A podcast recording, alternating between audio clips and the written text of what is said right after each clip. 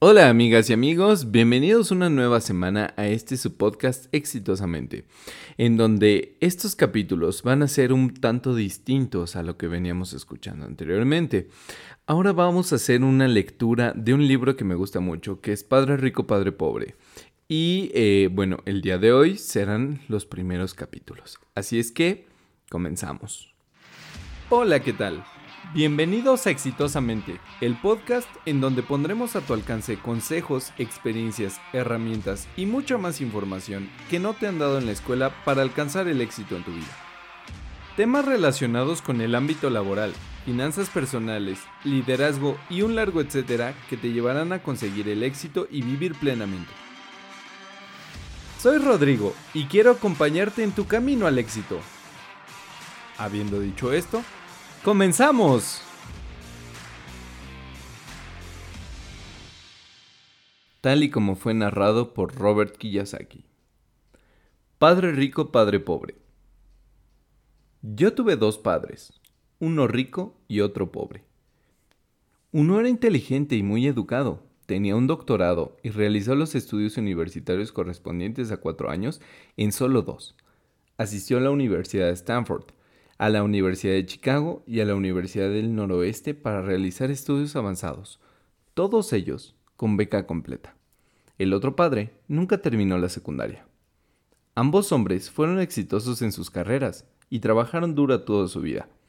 Ambos tuvieron ingresos considerables. Sin embargo, uno de ellos pasó problemas financieros toda su vida.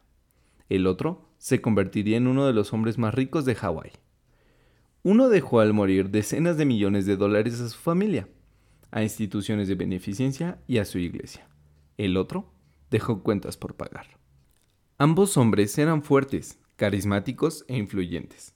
Ambos me ofrecieron su consejo, pero no me aconsejaron las mismas cosas. Ambos hombres creían poderosamente en la educación, pero no me recomendaron el mismo tipo de estudios. Si yo hubiera tenido solo un padre, hubiera tenido que aceptar o rechazar su consejo. El hecho de haber tenido dos padres que me aconsejaban me dio la oportunidad de escoger entre puntos de vista contrapuestos, uno correspondiente a un hombre rico y otro a un hombre pobre. En vez de simplemente aceptar o rechazar uno u otro, me encontré pensando más, comparando y escogiendo por mi propia cuenta. El problema fue que el hombre rico no era rico todavía, y el hombre pobre todavía no era pobre. Ambos estaban apenas comenzando sus carreras y ambos pasaban trabajos con el dinero y sus familias. Sin embargo, tenían puntos de vista muy diferentes sobre el tema del dinero. Por ejemplo, uno de mis padres me diría, el amor al dinero es la raíz de todos los males. El otro, la falta de dinero es la raíz de todos los males. En mi juventud, el hecho de tener la influencia de dos padres fuertes me resultó difícil. Yo quería ser un buen hijo y escuchar, pero mis dos padres no me decían las mismas cosas. El contraste en sus puntos de vista, especialmente en lo que se refería al dinero, era tan brusco que crecí curioso e intrigado. Comencé a pensar por largos periodos de tiempo sobre lo que cada uno de ellos decía. Pasé gran parte de mi tiempo reflexionando, formulándome preguntas como ¿por qué dice eso? y luego formulando la misma pregunta respecto a la afirmación de mi otro padre. Hubiera sido mucho más sencillo decir simplemente sí, él está en lo cierto. Estoy de acuerdo con eso. O simplemente rechazar el punto de vista al decir, el viejo no sabe de lo que habla. En vez de ello, el tener dos padres a quienes yo amaba me obligó a pensar y en última instancia a elegir una forma de pensar para mí mismo. Como proceso, elegir por mí mismo resultó mucho más valioso a largo plazo, en vez de, simplemente, aceptar o rechazar un solo punto de vista. Una de las razones por la que los ricos se enriquecen, los pobres se empobrecen y la clase media lucha con la deuda es debido a que el tema del dinero es enseñado en casa, no en la escuela. La mayoría de nosotros aprendemos de nuestros padres sobre el dinero. ¿Qué puede decirle un padre pobre a su hijo acerca del dinero? Le dirá simplemente, quédate en la escuela y estudia duro. El hijo puede graduarse con excelentes calificaciones, pero con una mentalidad y programación financiera correspondiente a una persona pobre. El hijo aprendió lo anterior cuando era joven. El tema del dinero no se enseña en las escuelas. Las escuelas se enfocan en las habilidades profesionales y académicas, pero no en las habilidades financieras. Eso explica por qué banqueros, doctores y contadores inteligentes que obtuvieron excelentes calificaciones en la escuela pueden tener problemas financieros a lo largo de toda su vida. Nuestra impresionante deuda nacional se debe en gran medida a políticos y funcionarios gubernamentales muy bien educados que toman decisiones financieras con poca o ninguna capacitación en el tema del dinero. A menudo miro hacia adelante, al nuevo milenio, y me pregunto qué ocurrirá cuando tengamos millones de personas que requerirán asistencia médica y financiera. Esas personas dependerán de sus familias o del gobierno para recibir apoyo financiero. ¿Qué ocurrirá cuando el Seguro Social y los servicios públicos de salud agoten sus fondos? ¿Cómo podrá sobrevivir un país si la enseñanza sobre el tema del dinero sigue estando en manos de los padres, la mayoría de los cuales será o es ya pobre? Dado que tuve dos padres influyentes, aprendí de ambos. Tuve que pensar en el consejo de cada uno de mis padres y al hacerlo obtuve una valiosa perspectiva sobre el poder y el efecto de nuestras ideas en nuestra vida. Por ejemplo, uno de mis padres tenía la costumbre de decir no puedo comprarlo. El otro padre prohibió el uso de esta frase. Él insistía en decir ¿cómo puedo comprarlo? La primera frase es una declaración, la segunda es una pregunta. La primera nos deja al margen, mientras que la otra nos obliga a pensar. Mi padre, el que pronto sería rico, explicaría que al decir automáticamente las palabras no puedo comprarlo, tu cerebro deja de funcionar. Al formular la pregunta ¿cómo puedo comprarlo? tu cerebro se pone a funcionar. Él no quería decir con lo anterior que uno debe comprar todo lo que uno quiere. Él era un fanático de ejercitar la mente, la computadora más poderosa del mundo. Mi cerebro se hace más fuerte cada día porque lo ejercito. Mientras más fuerte sea, más dinero puedo ganar. Creía que decir automáticamente no puedo comprarlo era una señal de pereza mental. Aunque ambos padres trabajan duro, me di cuenta que uno de ellos tenía la costumbre de poner su mente a dormir en lo que se refería a cuestiones de dinero, y el otro tenía el hábito de ejercitar su mente. El resultado de largo plazo fue que uno de mis padres se hizo más fuerte financieramente y el otro se hizo más débil. Lo anterior no es muy diferente a una persona que acude al gimnasio a ejercitarse de manera regular en comparación con alguien que se sienta en el sofá a ver la televisión. El ejercicio físico adecuado incrementa sus oportunidades de salud y el ejercicio mental adecuado incrementa sus posibilidades de riqueza. La pereza reduce tanto la salud como la riqueza. Mis dos padres tenían maneras de pensar contrapuestas. Uno de ellos pensaba que el rico debía pagar más impuestos para beneficiar a los menos afortunados. El otro decía, los impuestos castigan a quienes producen y recompensan a quienes no producen. Uno de mis padres me recomendaba, estudia duro para que encuentres una buena compañía para la cual trabajar. El otro recomendaba, estudia duro para que encuentres una buena compañía que comprar. Uno de ellos decía, la razón por la que no soy rico es porque tengo a mis hijos. El otro decía, la razón por la que debo ser rico es porque tengo a mis hijos. Uno alentaba la conversación sobre el dinero y negocios durante la cena. El otro había prohibido hablar de dinero durante la cena.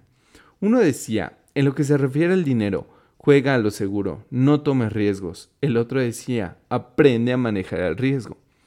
Uno creía que nuestra casa es nuestra inversión más grande y nuestro activo más importante. El otro consideraba que mi casa es un pasivo y si tu casa es tu inversión más grande, estás en problemas. Ambos padres pagaban sus cuentas a tiempo, sin embargo, uno las pagaba en primer término, mientras que el otro lo hacía al último.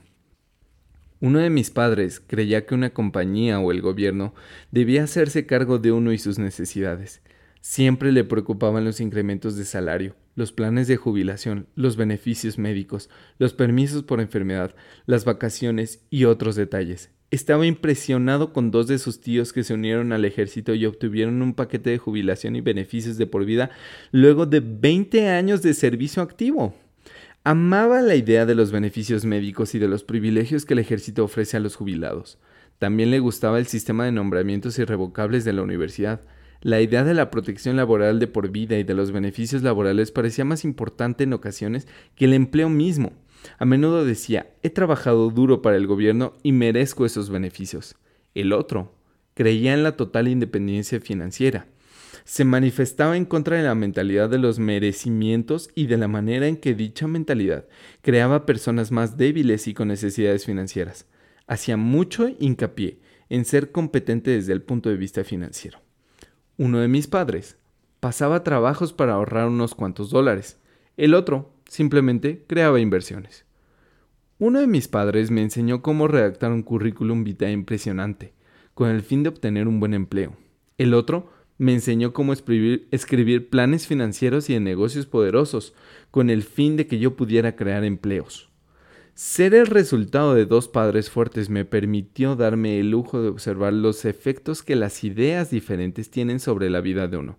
Me di cuenta que las personas realmente dan forma a sus vidas por medio de sus pensamientos. Por ejemplo, mi padre pobre decía siempre, yo nunca seré rico, y esa profecía se volvió realidad. Mi padre rico, por otra parte, siempre se refirió a sí mismo como rico. Decía cosas como, yo soy rico y los ricos no hacen esto. Incluso cuando quedó en bancarrota luego de un grave revés financiero, continuó refiriéndose a sí mismo como un hombre rico. Se cubría diciendo, hay una diferencia entre ser pobre y estar quebrado. Uno puede estar quebrado temporalmente, uno es pobre eternamente. Mi padre pobre también decía, no me interesa el dinero, o el dinero no importa. Mi padre rico decía siempre, el dinero es poder. Es posible que el poder de nuestras ideas no puede ser medido o apreciado jamás, pero me pareció obvio durante mi juventud que debía estar consciente de mis ideas y de la manera en que me expresaba. Me di cuenta que mi padre pobre no era pobre debido a la cantidad de dinero que ganaba, que era importante, sino debido a sus ideas y acciones. Siendo joven y al tener dos padres, me di cuenta que debía ser cuidadoso al seleccionar las ideas que adoptaría como propias. ¿A quién debía yo escuchar? A mi padre rico o a mi padre pobre. Aunque ambos hombres tenían un tremendo respeto por la educación y el aprendizaje, estaban en desacuerdo en lo que consideraban que era más importante aprender. Uno deseaba que yo estudiara duro, obtuviera un grado académico y un buen trabajo para trabajar con el fin de ganar dinero. Quería que yo estudiara para convertirme en un profesionista, un abogado o un contador, o asistir a la escuela de negocios para convertirme en administrador de empresas. El otro me alentaba a estudiar para ser rico, para comprender la manera en que funciona el dinero y aprender cómo hacer que trabajara para mí. Yo no trabajo para ganar dinero, eran palabras que repetía una y otra vez. El dinero trabaja para mí. A la edad de nueve años decidí escuchar y aprender de mi padre rico en lo que se refiere al dinero. Al hacerlo, elegí no escuchar a mi padre pobre a pesar de que él era quien tenía todos los títulos universitarios. Una lección de Robert Frost. Robert Frost es mi poeta favorito. Aunque me gustan muchos de sus poemas, mi favorito es El camino que no escogí. Utilizo su lección casi todos los días. El camino que no escogí. Dos caminos se bifurcan en un bosque amarillo, y lamentablemente no pude recorrer los dos y siendo yo un viajero solitario, largo tiempo me detuve y miré por uno de ellos, tan lejos como pude, hasta donde se perdía en la maleza. Entonces consideré el otro, tan recto como el anterior y poseedor quizá de mejor derecho, porque el pasto era más alto y deseaba ser recorrido, aunque quienes habían pasado por allí los habían desgastado casi por igual. Y ese mañana ambos se tendían, en hojas que ninguna pisada había ennegrecido. Ah, dejé el primero para otro día, y sin embargo, sabedor de que un camino lleva al otro, dudé si alguna vez regresaría. Debería decir esto con un suspiro en algún momento, dentro de muchas eras. Dos caminos se bifurcan en el bosque y yo, yo tomé el camino menos transitado, y esa ha sido la diferencia. Robert Frost. Y esa ha sido toda la diferencia. A lo largo de los años he reflexionado sobre el poema de Robert Frost. La elección de no escuchar los consejos y la actitud de mi padre más educado fue una decisión dolorosa, pero fue una decisión que forjó el resto de mi vida. Una vez que decidí a quién escuchar, dio inicio mi educación en lo relacionado con el dinero. Mi padre rico me enseñó a lo largo de 30 años hasta que cumplí 39 años de edad. Dejó de hacerlo una vez que se dio cuenta que yo sabía y comprendía totalmente lo que había tratado de meterme insistentemente en la cabeza, a menudo dura.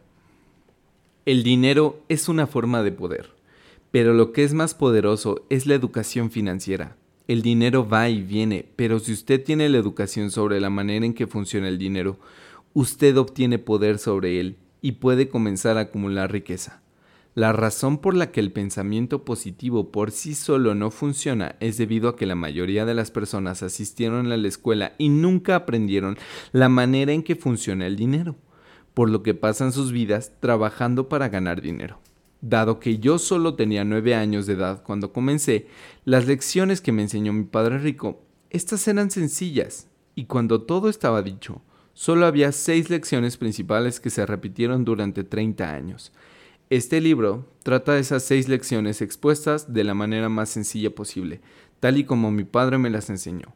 Las lecciones no pretenden ser respuestas, sino guías. Las guías le ayudarán a usted y a sus hijos a enriquecerse sin importar lo que ocurra en un mundo constante de cambio e incertidumbre. Lección 1. Los ricos no trabajan por dinero. Papá, ¿puedes decirme cómo volverme rico? Mi padre deja a un lado el periódico vespertino. ¿Por qué quieres volverte rico, hijo? Porque la mamá de Jimmy apareció al volante de su nuevo Cadillac y ellos se fueron a, a, pasar el fin de semana a su casa en la playa. Jimmy invitó a tres de sus amigos, pero Mike y yo no fuimos invitados. Nos dijeron que no nos invitaban porque éramos niños pobres. ¿Ellos dijeron eso? preguntó mi padre, incrédulo. Sí, lo dijeron, respondí herido. Mi padre meneó la cabeza en silencio. Empujó sus anteojos sobre su nariz y volvió a leer el periódico. Yo me quedé a la espera de una respuesta. Corría el año 1956. Yo tenía nueve años de edad. Por un capricho del destino, yo asistía a la misma escuela pública que los ricos enviaban a sus hijos. El nuestro era un pueblo en una plantación de azúcar. Los gerentes de la plantación y otras personas pudientes del pueblo, como los doctores, los dueños de negocios y los banqueros, enviaban a sus hijos a esta escuela. Del primero al sexto grado, luego de pasar el sexto grado, sus hijos generalmente eran enviados a escuelas particulares. Dado que mi familia vivía a un lado de la calle de esa escuela, yo asistía a ella. Si hubiera vivido en la acera de enfrente, hubiera tenido que ir a una escuela diferente, con los hijos de familias como la mía. Luego del sexto grado, esos niños y yo asistiríamos a la secundaria pública y a la preparatoria pública. No había escuela particular para ellos o para mí. Mi padre finalmente dejó el periódico. Me di cuenta que estaba pensando. Bien, hijo, comenzó lentamente. Si quieres ser rico, tienes que aprender a hacer dinero. ¿Cómo puedo hacer dinero? pregunté. Bien, hijo, utiliza tu cabeza. Me dijo sonriente, lo que quería decir era, eso es todo lo que te voy a decir. O, no sé la respuesta, no me avergüences. Se forma una sociedad. A la mañana siguiente le dije a Mike, mi mejor amigo, lo que mi padre me había dicho. Hasta donde sé, Mike y yo éramos los únicos niños pobres en esa escuela. De la misma forma que yo, Mike estaba en la escuela por un capricho del destino. Alguien había dibujado una línea para definir el del distrito escolar y nosotros terminamos en la escuela de los niños ricos. Nosotros no éramos realmente pobres, pero sentíamos como si lo fuéramos porque todos los demás niños tenían guantes de béisbol nuevos, bicicletas nuevas, todo nuevo. Mi madre y mi padre nos proporcionaban las cosas básicas como la comida, la vivienda y la ropa, pero eso era todo. Mi padre solía decir, si quieres algo, trabaja para obtenerlo. Nosotros queríamos cosas, pero no había mucho trabajo disponible para niños de nueve años. ¿Qué hacemos para ganar dinero? preguntó Mike. No sé, le dije, pero ¿quieres ser mi socio? Aceptó, y de esa manera, ese sábado por la mañana, Mike se convirtió en mi primer socio de negocios. Pasamos toda la mañana pensando en ideas sobre cómo ganar dinero. Ocasionalmente, hablábamos acerca de los niños ricos que estaban en la casa de playa de Jimmy divirtiéndose. Nos dolió un poco, pero ese dolor era bueno, porque nos inspiró a seguir pensando en la manera de ganar dinero. Finalmente, esa tarde, una iluminación nos vino a la mente. Se trataba de una idea que Mike había tomado de un libro de ciencia que había leído. Muy emocionados nos dimos un apretón de manos y la sociedad tenía ahora un negocio. Durante las siguientes semanas, Mike y yo recorrimos el vecindario tocando puertas y preguntando a los vecinos si nos guardarían los tubos de dentrífico usados. Con miradas curiosas, la mayoría sintió con la cabeza. Algunos nos preguntaron qué estábamos haciendo, a lo que nosotros respondíamos. No podemos decirle, se trata de un negocio secreto. Mi madre estaba cada vez más molesta conforme pasaron las semanas. Habíamos seleccionado un sitio cercano a su lavadora de ropa como el lugar donde almacenaríamos nuestra materia prima. En una caja de cartón que alguna vez contuvo botellas de salsa de tomate, comenzó a crecer nuestra pila de tubos vacíos de dentrífrico. Finalmente, intervino mi mamá. Le había afectado el espectáculo de los tubos apretados y vacíos. ¿Qué están haciendo, niños? preguntó. Y no quiero escuchar nuevamente que se trata de un negocio secreto. Hagan algo con ese desorden o lo voy a arrojar a la basura. Mike y yo rogamos y suplicamos, explicándole que pronto tendríamos suficiente material para comenzar la producción. Le informamos que estábamos esperando a que un par de vecinos terminaran de utilizar su pasta de dientes para que nos dieran sus tubos. Mamá nos dio un plazo de una semana. La fecha para comenzar la producción fue adelantada. La presión estaba sobre nosotros. Mi primer sociedad de negocios estaba siendo ya amenazada con una notificación de lanzamiento de nuestro primer espacio de almacén. Por mi propia madre. Correspondió a Mike el trabajo de apresurar a los vecinos para que utilizaran su pasta de dientes, diciéndoles que el dentista de cualquier manera quería que se lavaran más a menudo. Yo comencé a armar una línea de producción. Un día, mi padre llevó a un amigo para ver a dos niños de nueve años con una línea de producción funcionando a toda velocidad en la rampa de acceso de la cochera. Había polvo blanco por todas partes. En una mesa larga había pequeños recipientes de leche que obtuvimos en la escuela, y la parrilla de la familia resplandecía por el fulgor de los trozos de carbón al rojo vivo. Papá se acercó precavidamente y estacionó su automóvil a la entrada de la rampa, porque la línea de producción obstruía la entrada de su cochera. Conforme él y su amigo se acercaron, pudieron ver una olla de acero colocada sobre el carbón con los tubos de dentrífico derritiéndose. Los tubos estaban hechos de plomo, de manera que una vez removida la pintura, colocamos los tubos de en la olla de acero. Los derretimos hasta hacerlos líquido y sosteniéndola por las asas, vertimos el plomo a través de un pequeño agujero en la parte superior de los cartones de leche. Los recipientes de cartón estaban rellenos de yeso. El polvo blanco que podía verse por todas partes era el yeso antes de ser mezclado con agua. En mi premura había volcado el saco de yeso y toda el área tenía el aspecto de haber sido golpeada por una tormenta de nieve. Los cartones de leche eran los recipientes para los moldes de yeso.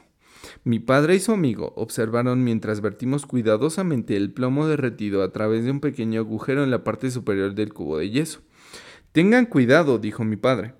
Yo asentí con la cabeza sin levantar la vista. Finalmente, una vez que terminamos de verter, dejé la olla de acero y sonreí a mi padre. ¿Qué están haciendo, niños? nos preguntó con una sonrisa precavida. Estamos haciendo lo que me dijiste que hiciera. Nos vamos a volver ricos, le respondí. Sí, dijo Mike sonriente y asintiendo con la cabeza. Somos socios.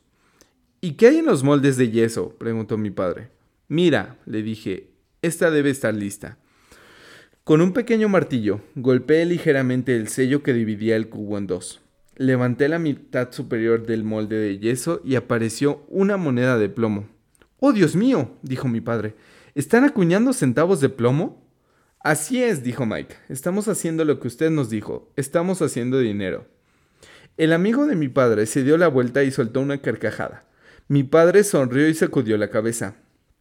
Junto al fuego y a una caja de tubos de dentífrico usado, había dos niños pequeños cubiertos de plomo que sonreían de oreja a oreja. Nos pidió que dejáramos lo que estábamos haciendo y que nos sentáramos en los peldaños frente a la casa. Sonriente, mi padre nos explicó el significado de la palabra falsificación. Nuestros sueños se habían desvanecido. ¿Quieres decir que esto es ilegal? preguntó Mike con voz entrecortada. Déjalos, dijo el amigo de mi padre es posible que estén desarrollando un talento natural. Mi padre le clavó la mirada. Sí, es ilegal, dijo amablemente mi padre. Pero ustedes han mostrado una gran creatividad y originalidad de pensamiento. Sigan trabajando. Realmente estoy orgulloso de ustedes. Desilusionados. Mike y yo nos sentamos en silencio cerca de 20 minutos antes de comenzar a limpiar nuestro desorden. El negocio había fracasado el mismo día que inició. Mientras barría el polvo, miré a Mike y le dije, creo que Jimmy y sus amigos están en lo cierto. Somos pobres. Mi padre estaba marchándose cuando dije eso. Niños, dijo, ustedes solo son pobres y se rinden. Lo más importante es que hicieron algo. La mayoría de la gente solo habla y sueña con volverse rica. Ustedes han hecho algo. Estoy muy orgulloso de ustedes. Lo diré nuevamente. Sigan trabajando. No se rindan. Mike y yo nos quedamos parados allí, en silencio. Esas eran palabras muy lindas, pero nosotros todavía no sabíamos qué hacer. ¿Y por qué tú no eres rico, papá? pregunté. Porque escogí ser maestro de escuela. Los maestros de escuela no piensan realmente en volverse ricos. Solamente nos gusta enseñar. Me gustaría ayudarles, pero yo no sé realmente cómo hacer dinero. Mike y yo nos dimos la vuelta y continuamos limpiando. Ya sé, dijo mi padre. Si ustedes desean aprender cómo volverse ricos, no me pregunten. Hablen con tu padre, Mike. ¿Mi papá? preguntó Mike con un gesto de sorpresa en el rostro. Sí, tu padre, repitió mi papá con una sonrisa. Tu papá y yo tenemos el mismo banquero, y él se la pasa elogiando a tu padre. Me ha dicho muchas veces que tu padre es muy brillante en lo que se refiere a ganar dinero. ¿Mi papá? preguntó Mike nuevamente incrédulo. Entonces, ¿por qué no tenemos un automóvil bonito y una linda casa como esos niños ricos de la escuela? Un carro y una casa bonitos no significa necesariamente que tú eres rico o que conoces la manera de hacer dinero, respondió mi padre. El papá de Jimmy trabaja para la plantación de azúcar. Él no es muy diferente de mí. Él trabaja para una compañía y yo trabajo para el gobierno. La compañía le compra el automóvil, la compañía azucarera está en problemas financieros y es posible que el papá de Jimmy no tenga nada pronto. Tu papá es diferente, Mike.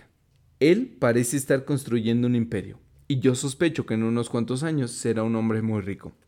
Al escuchar lo anterior, Mike y yo volvimos a emocionarnos. Con nueva energía comenzamos a limpiar el, el desorden causado por nuestro primer negocio fracasado. Conforme limpiábamos, hacíamos planes sobre cómo y cuánto hablaríamos con el padre de Mike. El problema es que el papá de Mike trabajaba mucho y a menudo no regresaba a casa sino hasta muy tarde. Su padre era propietario de, uno, de unos almacenes, una compañía constructora, una cadena de tiendas y tres restaurantes. Los restaurantes lo mantenían fuera hasta tarde. Mike tomó el autobús hasta su casa después de que terminamos de limpiar. Iba a hablar con su padre cuando llegara a casa esa noche y le preguntaría si enseñaría la manera de volvernos ricos. Mike prometía llamarme tan pronto como hablara con su padre, incluso si era tarde. El teléfono sonó a las 8.30 pm. Muy bien, dijo. El próximo sábado, y colgó. El padre de Mike había aceptado reunirse con Mike y conmigo. A las 7.30 del sábado por la mañana tomé el autobús para dirigirme hacia la parte, hacia la parte pobre del pueblo. La lección comienza. Les pagaré 10 centavos por hora. Incluso de acuerdo con los estándares de salario de 1956, 10 centavos por hora era poco. Michael y yo nos reunimos con su padre esa mañana, a las 8. Él ya estaba ocupado y había estado trabajando por más de una hora. Su supervisor de construcción estaba marchándose en su camioneta cuando llegué a la casa sencilla, pequeña y ordenada. Mike me recibió en la puerta. Mi papá está en el teléfono y nos pide que le esperemos en el porche trasero. El viejo piso de madera crujió cuando atravesé el umbral de esa casa vieja. Había un tapete barato a la entrada. El tapete estaba allí para ocultar a los años de uso incontables pisadas que el piso había soportado. Aunque estaba limpio, necesitaba ser reemplazado. Me sentí claustrofóbico cuando entré a la angosta estancia que estaba llena de muebles viejos y enmohecidos que hoy en día serían piezas de colección. Dos mujeres, un poco mayores que mi madre, estaban sentadas en el sofá. Con ellas estaba sentado un hombre vestido como obrero. Llevaba pantalones y camisa khaki bien planchados pero sin almidón, y botas de trabajo lustradas. Era aproximadamente 10 años más grande que mi padre, diría yo que tenía cerca de 45 años de edad. Sonrieron cuando Mike y yo pasamos junto a ellos camino a la cocina que conducía al porche desde que se veía el jardín trasero. Yo sonreí tímidamente. ¿Quiénes son esas personas? pregunté. Oh, ellos trabajan para mi padre. El hombre más viejo dirige los almacenes y las mujeres son las gerentes de los restaurantes. Y viste al supervisor de construcción, que está trabajando en la construcción de un camino cerca de 50 millas aquí. El otro supervisor que está construyendo un grupo de casas se marchó antes de que tú llegaras. ¿Y esto sucede todo el tiempo? Le pregunté. No siempre, pero con cierta frecuencia, me dijo Mike, sonriendo mientras jalaba una silla para sentarse cerca de mí. Le pregunté si nos enseñaría a hacer dinero, dijo Mike. Oh, ¿y qué te dijo? Le pregunté con curiosidad precavida. Al principio tenía una expresión divertida en el rostro y luego dijo que nos haría una oferta. Oh, exclamé meciendo mi silla contra la pared. Me senté allí, con la silla apoyada contra el muro. Mike hizo lo mismo. ¿Sabes en qué consiste la oferta? le pregunté. No, pero lo averiguaremos pronto. Repentinamente, el padre de Mike irrumpió en el porche abriendo la puerta cubierta por un mosquitero. Mike y yo nos levantamos de un brinco, no por respeto, sino porque nos asustamos. ¿Están listos, chicos? preguntó Mike mientras jalaba una silla para sentarse con nosotros. Asentimos y jalamos nuestras sillas para alejarlas del muro y sentarnos frente a él. Se trataba de un hombre grande, de cerca de 1,80 de estatura y 92 kilogramos de peso. Mi padre era más alto, de aproximadamente el mismo peso y 5 años mayor que el de Mike. Eran parecidos, aunque no del mismo origen étnico. Es posible que tuvieran una energía similar. Mike dice que ustedes quieren aprender a hacer dinero. ¿Es eso cierto, Robert? Asentí con la cabeza rápidamente, pero ligeramente intimidado. Él tenía mucho poder detrás de sus palabras y su sonrisa. Muy bien, he aquí mi oferta. Yo les enseñaré, pero no lo haré a la manera de un salón de clases. Ustedes trabajarán para mí y yo les enseñaré. Si no trabajan para mí, yo no les enseñaré. Puedo enseñarles más rápidamente si trabajan y estaré desperdiciando mi tiempo si ustedes solo quieren sentarse y escuchar, como hacen en la escuela. Esa es mi oferta. Tómenla o déjenla. Ah, ¿puedo hacer una pregunta antes? Intervine. No, tómenla o déjenla. Tengo mucho trabajo para desperdiciar mi tiempo. Si no pueden tomar una decisión con firmeza, nunca aprenderán a hacer dinero. Las oportunidades van y vienen. Una habilidad importante consiste en ser capaz de saber cuándo es necesario tomar decisiones rápidas. Ustedes tienen la oportunidad que pidieron. La escuela comienza o ha terminado en 10 segundos, dijo el padre de Mike con una sonrisa. Acepto, dije. Acepto, dijo Mike. Bien, dijo el padre de Mike. La señora Martin estará aquí en 10 minutos. Una vez que haya terminado con ella, ustedes la acompañarán a la tienda y comenzarán a trabajar. Les pagaré 10 centavos por hora y trabajarán 3 horas cada sábado. Pero yo tengo un juego de softball hoy, le dije. El papá de Mike bajó el tono de su voz. Tómala o déjala, dijo. Acepto, respondí, escogiendo trabajar y aprender en lugar de jugar al softball.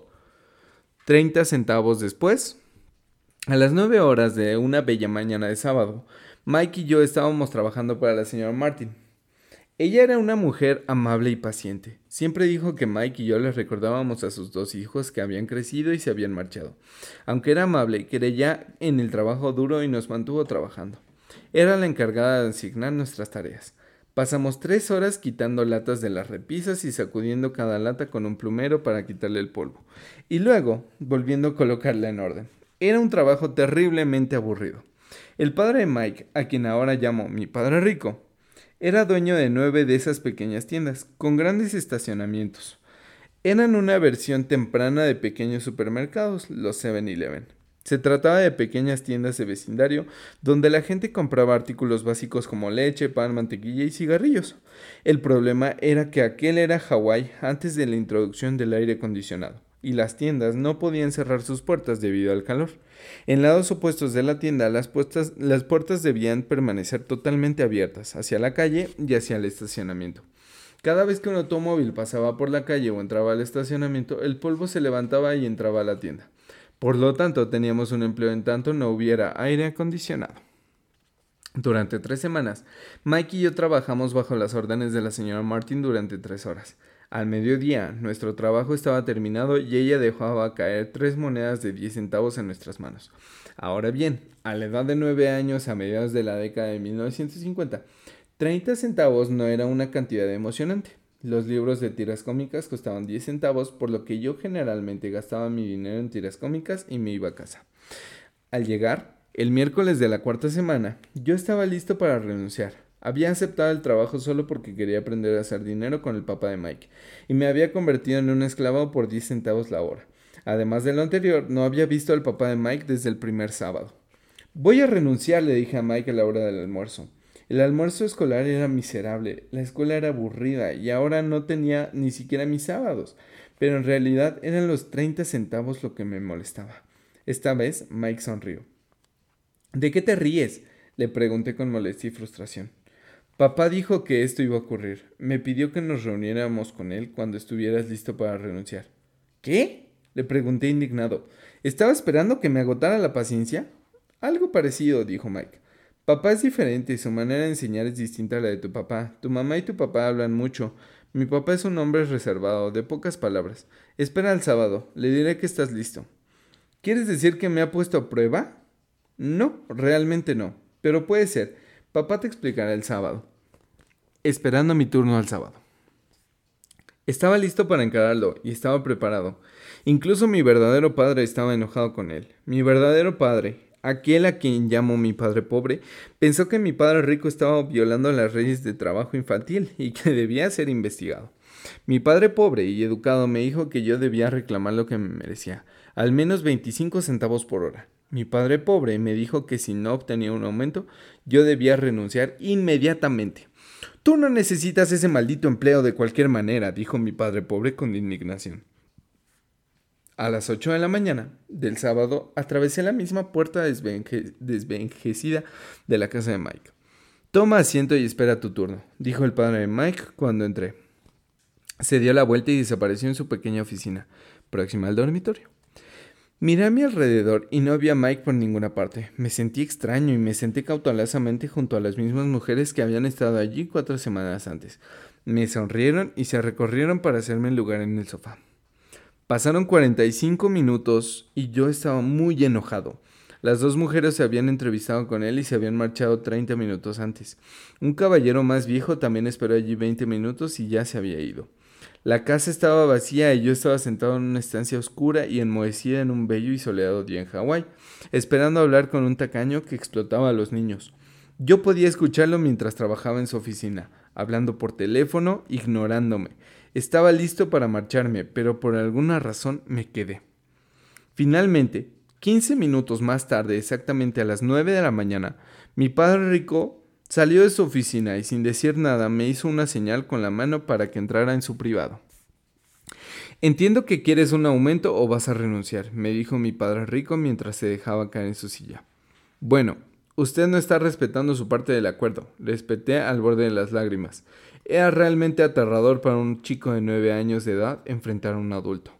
Me dijo que me enseñaría si yo trabajaba para usted. Bien, He trabajado para usted, he trabajado muy duro, he dejado de asistir a mis juegos para trabajar para usted, y usted no ha honrado su palabra, no me ha enseñado nada, usted es un tramposo, como dicen todos en el pueblo, usted es codicioso, usted quiere todo el dinero y no le interesan sus empleados, me ha hecho esperar y no me ha mostrado el menor respeto.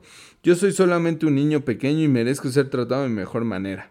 Mi padre rico se meció hacia atrás en su silla, con la barbilla apoyada en las manos, mirándome. Era como si me estuviera estudiando.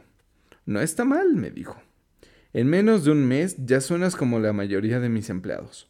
¿Qué? Le pregunté sin comprender lo que él decía. Continué con mis agravios. Yo pensé que usted iba a, respetar su parte del trato y que iba a enseñarme. En vez de eso, ¿quiere usted torturarme? Eso es cruel. Realmente es cruel. Te estoy enseñando, dijo mi padre rico suavemente. ¿Qué me ha enseñado? Nada, le dije, enojado. Usted no ha hablado conmigo ni siquiera una vez desde que acepté a trabajar a cambio de cacahuates. ¿Diez centavos por hora? ¡Ja! Yo debería notificar al gobierno. Tenemos leyes sobre el trabajo infantil, ¿sabe? Mi papá trabaja para el gobierno, ¿sabe? ¡Guau! dijo mi padre rico. Ahora suenas igual que la mayoría de las personas que solían trabajar para mí, personas que he despedido o que han renunciado. Entonces, ¿Qué tiene usted que decir? Le exigí, sintiéndome muy valiente a pesar de ser un niño pequeño. Usted me mintió. Yo he trabajado para usted y usted no ha ahorrado su palabra. No me ha enseñado nada. ¿Cómo sabes que no te he enseñado nada? preguntó mi padre rico con calma. Bueno, nunca ha hablado conmigo. He trabajado durante tres semanas y usted no me ha enseñado nada, dije en sollozos. ¿Enseñar significa dar una lección? preguntó mi padre rico. Bueno, sí, respondí. Esa es la manera en que te enseñan en la escuela, me dijo sonriendo. Pero esa no es la manera en que la vida te enseña, y la vida es la mejor maestra. La mayor parte del tiempo la vida no te habla, solo te empuja de un lugar a otro. Con cada empujón te dice, despierta, hay algo que quiero que aprendas. ¿De qué está hablando este hombre? me pregunté en silencio. ¿Los empujones de la vida quieren decir que la vida me está diciendo algo? Ahora sabía que debía renunciar a mi empleo. Estaba hablando con alguien que debía estar encerrado. Si aprendes las lecciones de la vida te irá bien, si no, la vida simplemente continuará empujándote de aquí para allá. La gente hace dos cosas. Algunos simplemente se dejan llevar de un lado a otro. Otros se enojan y devuelven el empujón. Sin embargo, lo devuelven en contra de su jefe, de su empleo, de su marido o su esposa. Ellos no saben qué es la vida quien los está empujando. Yo no tenía idea de qué decir. La vida nos empuja de un lado a otro. Algunos se rinden, otros luchan, unos cuantos aprenden la lección y siguen adelante. Reciben con beneplácito los empujones de la vida. Para estas personas, eso significa que necesitan y quieren aprender algo. Aprenden y siguen adelante. La mayoría renuncia, solo unos cuantos como tú luchan. Mi padre rico se puso de pie y cerró una ventana de madera decrépita que necesitaba reparación. Si aprendes esta lección, te convertirás en un joven sabio, rico y feliz. Si no la aprendes, pasarás toda tu vida culpando a tu trabajo, tu salario bajo o a tu jefe por tus problemas. Vivirás tu vida en espera de un golpe de suerte que resuelva todos tus problemas de dinero. Mi padre rico me observó para constatar que yo estaba escuchando. Sus ojos se encontraron con los míos. Nos miramos mientras un torrente de comunicación fluía entre nuestros ojos. Finalmente aparté la vista, una vez que había absorbido su último mensaje. Yo sabía que él estaba en lo cierto. Yo lo estaba culpando y era yo quien le había pedido aprender. Estaba luchando. Mi padre rico continuó. O si eres la clase de persona que no tiene agallas, que se rinde cada vez que la vida lo empuja, si eres ese tipo de persona, vivirás toda tu vida jugando a lo seguro haciendo las cosas correctas, reservándote para un acontecimiento que nunca ocurrirá. Y luego morirás, siendo un viejo aburrido. Tendrás muchos amigos que realmente te querrán porque eres un tipo bueno y trabajador que pasó su vida jugando a lo seguro, haciendo las cosas correctas. Pero la verdad es que habrás dejado de manera sumisa que la vida te empujará en lo más profundo estabas aterrorizado ante la idea de correr riesgos. Realmente deseabas ganar, pero el miedo a perder era más grande que la emoción de ganar.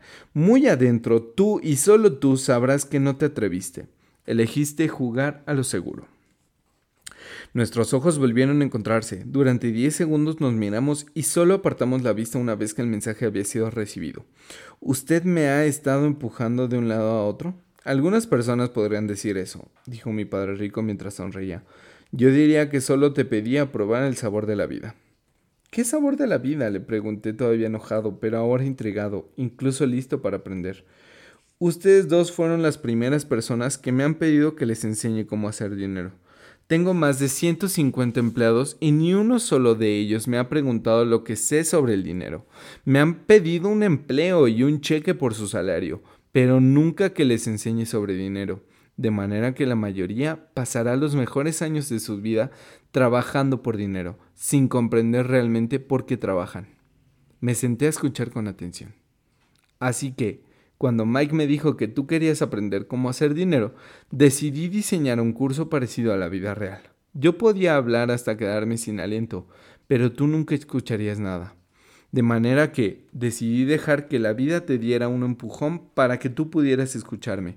Por eso es que te he pagado solo 10 centavos.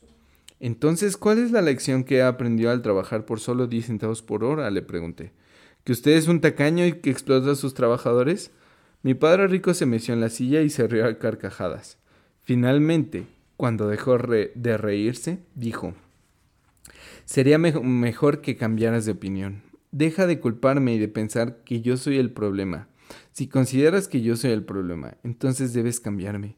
Si te das cuenta que tú eres el problema, entonces debes cambiar, aprender algo y hacerte más sabio. La mayoría de la gente quiere que todos los demás cambien, excepto ellos mismos. Déjame decirte, es más fácil que tú cambies a que cambien los demás. No comprendo, le dije.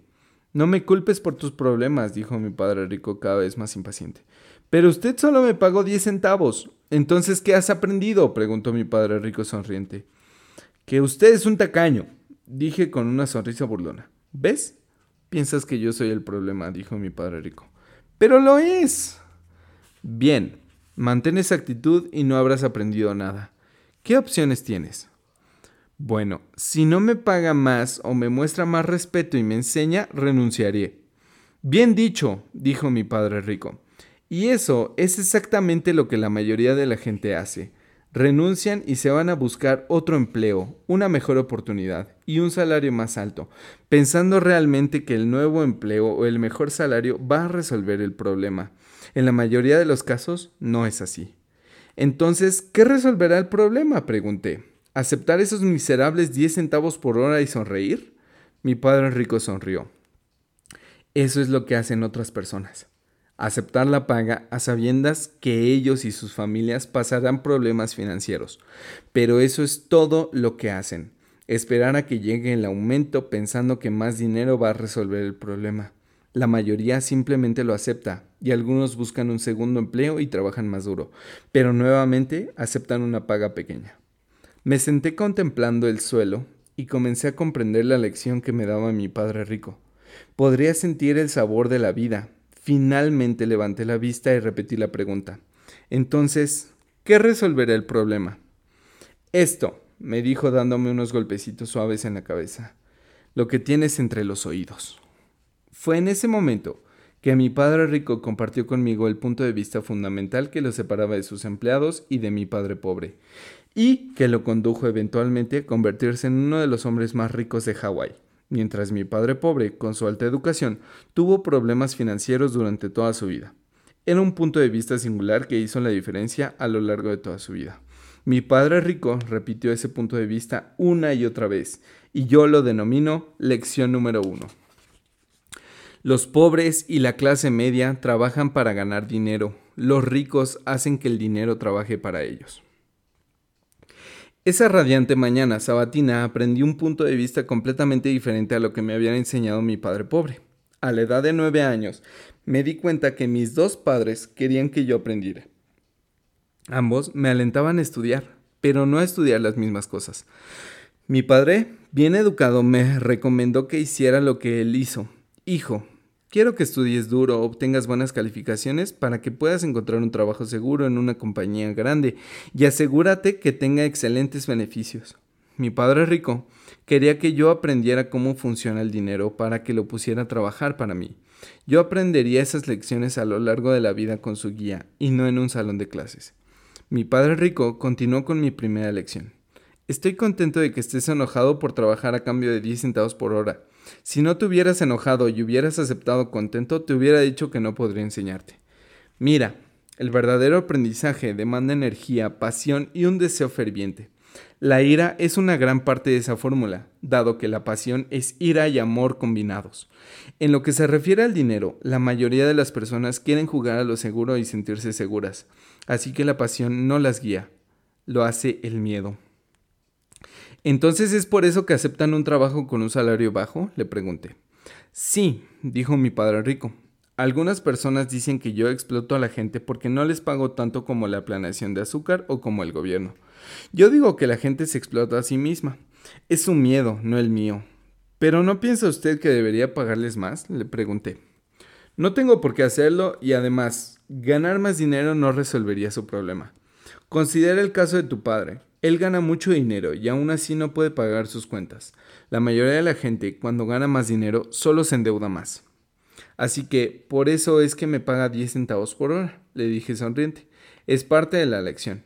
Así es, sonrió mi padre rico. Mira, tu papá fue a la escuela y obtuvo una excelente educación con el fin de conseguir un salario bien pagado. Y lo hizo. Sin embargo, todavía tiene problemas de dinero porque nunca aprendió nada sobre el dinero en la escuela. Además de eso, él cree que trabaja por dinero. ¿Y usted no lo hace? Pregunté. No, En realidad no, dijo mi padre rico. Si quieres aprender a trabajar para ganar dinero, entonces permanece en la escuela. Ese es un magnífico lugar para aprender a hacer eso. Pero si quieres aprender cómo hacer que el dinero trabaje para ti, entonces yo te enseñaré a hacerlo, pero solo si quieres aprender.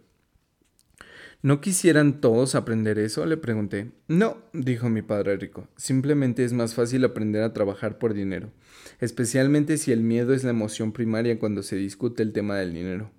No comprendo, dije frunciendo el ceño. No te preocupes por eso ahora. Solo considera que es el miedo lo que hace que la mayoría de la gente trabaje en un empleo. El miedo a no poder pagar sus cuentas, el miedo a ser despedidos, el miedo a no tener suficiente dinero, el miedo a comenzar de nuevo.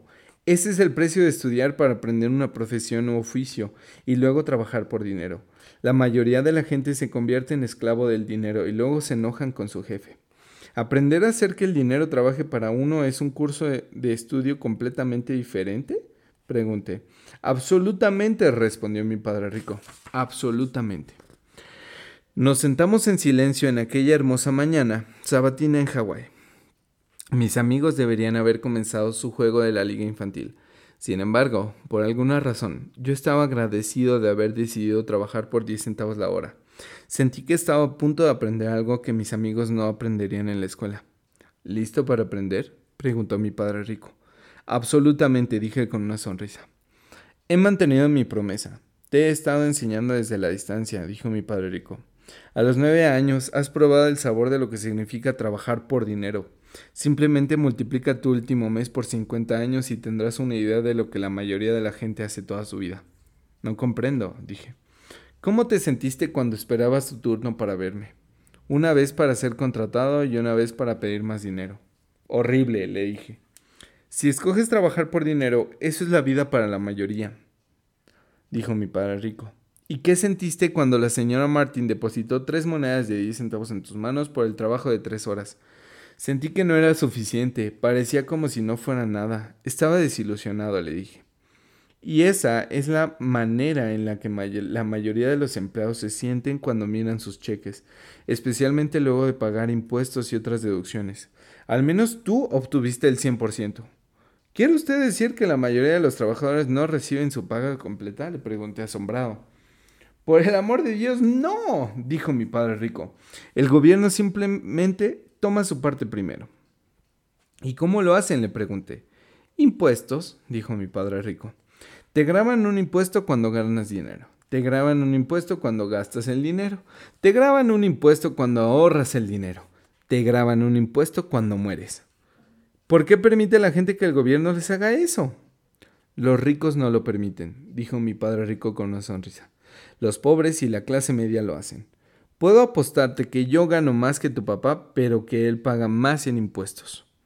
¿Cómo es posible? le pregunté a los nueve años de edad. Eso no tenía sentido para mí. ¿Por qué permitiría a nadie que el gobierno le hiciera eso? Mi padre rico se sentó en silencio. Creo que quería que yo escuchara en vez de que farfullara entre dientes. Finalmente me calmé. No me gustaba lo que estaba escuchando. Sabía que mi padre se quejaba constantemente sobre lo mucho que pagaba en impuestos, pero no hacía nada al respecto. ¿Lo estaba empujando la vida de un lado a otro? Mi padre rico se balanceó suavemente y silenciosamente en su asiento, mirándome simplemente. ¿Listo para aprender? preguntó. Asentí con la cabeza lentamente. Como dije, hay mucho que aprender. El aprendizaje sobre la manera de hacer el dinero trabaje para ti es una materia de estudio para toda la vida. La mayoría de la gente asiste a la universidad durante cuatro años y su educación termina. Yo sé de antemano que mi estudio del dinero continuará a lo largo de mi vida, simplemente porque mientras más descubro, más me doy cuenta que necesito saber. La mayor parte de las personas nunca estudian ese tema. Van al trabajo, obtienen sus cheques, hacen su balance personal y hasta ahí. Además de lo anterior, se preguntan por qué tienen problemas de dinero. A continuación piensan que con más dinero resolverán el problema. Pocos se dan cuenta que es su falta de educación financiera lo que constituye el problema. De manera que mi papá tiene problemas de impuestos porque no comprende el dinero, le pregunté confundido. Mira, dijo mi padre rico. Los impuestos son solo una pequeña sección del aprendizaje sobre la manera de hacer que el dinero trabaje para ti. Hoy yo solo quería saber si todavía tienes la pasión para aprender sobre el dinero. La mayoría de la gente no la tiene. Van a la escuela, aprenden una profesión, se divierten en su trabajo y ganan mucho dinero. Un día se despiertan con grandes problemas de dinero y a partir de entonces no pueden dejar de trabajar. Ese es el precio de solo saber cómo trabajar por el dinero en vez de estudiar cómo hacer que el dinero trabaje para uno. Así que, ¿todavía tienes la pasión por aprender? me preguntó mi padre rico. Asentí. Bien, dijo mi padre rico. Ahora vuelve al trabajo. Esta vez no te pagaré nada. ¿Qué? Le pregunté asombrado. ¿Me escuchaste? Nada. Trabajarás las mismas tres horas cada sábado, pero esta vez no te pagaré 10 centavos por hora. Dijiste que querías aprender a no trabajar por dinero, así que no voy a pagarte nada. Yo no podía creer lo que estaba escuchando. Ya he tenido esta conversación con Mike. Él ya está trabajando, desempolvando y colocando latas sin cobrar. Es mejor que te apresures y regreses al trabajo. Eso no es justo, le grité. Usted debe pagarme algo. Dijiste que querías aprender. Si no aprendes esto ahora, crecerás para parecerte a las dos mujeres y al hombre más viejo que estaban sentados en mi estancia, trabajando por dinero y con la esperanza de que no los despida. O como tu padre, ganando mucho dinero solo para terminar endeudado hasta las orejas, con la esperanza de que más dinero resolverá el problema. Si eso es lo que deseas, volveré a nuestro trato original de 10 centavos por hora. O bien puedes hacer lo que la mayoría de la gente hace, quejarse de que no reciben suficiente pago, renunciar y buscar otro empleo. ¿Pero qué hago? pregunté. Mi padre rico me dio un suave golpecito en la cabeza. Usa esto, dijo. Si lo utilizas correctamente, pronto me agradecerás por darte una oportunidad y te convertirás en un hombre rico. Me quedé allí, aún sin creer qué tanto, qué trato tan simple había estado manejando. Yo había acudido a pedir un aumento y ahora me decía que siguiera trabajando sin pago. Mi padre rico me dio otro golpecito en la cabeza y repitió, usa esto. Y ahora vete de aquí y regresa al trabajo. Lección 1. Los ricos no trabajan por dinero. No le dije a mi padre pobre que no me estaban pagando. No hubiera comprendido y no quería tratar de explicar algo que yo mismo no comprendía. Durante tres semanas más, Mike y yo trabajamos durante tres horas cada sábado a cambio de nada. El trabajo no me molestaba y la rutina se hizo más sencilla. Fue perderme el juego de béisbol y no poder pagar unos cuantos ejemplares de tiras cómicas lo que me colmó la paciencia. Mi padre rico se paró por la tienda al mediodía de la tercera semana. Escuchamos la entrada de su camioneta en el estacionamiento y el ruido del motor cuando la apagó. Entró a la tienda y saludó a la señora Martin con un abrazo. Luego de averiguar cómo marchaban las cosas en la tienda, se inclinó sobre el congelador de helado, sacó dos paletas y nos hizo una señal a Mike y a mí.